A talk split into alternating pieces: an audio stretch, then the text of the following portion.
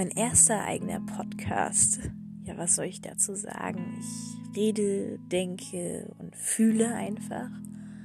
Und es sind Themen, die mich eigentlich bewegen und ähm, mir vielleicht auch ein wenig selbst helfen, aber auch andere ein bisschen vielleicht zur Ruhe bringen können. Und das möchte ich eigentlich preisgeben, so ein bisschen erzählen von Erfahrungen und die mit euch teilen und es auch ein Stück weit genießen, mal etwas von der Seele reden zu können, weil Reden eigentlich die beste Form ist, mit sich selbst klarzukommen, aber auch mit anderen. Ich freue mich drauf.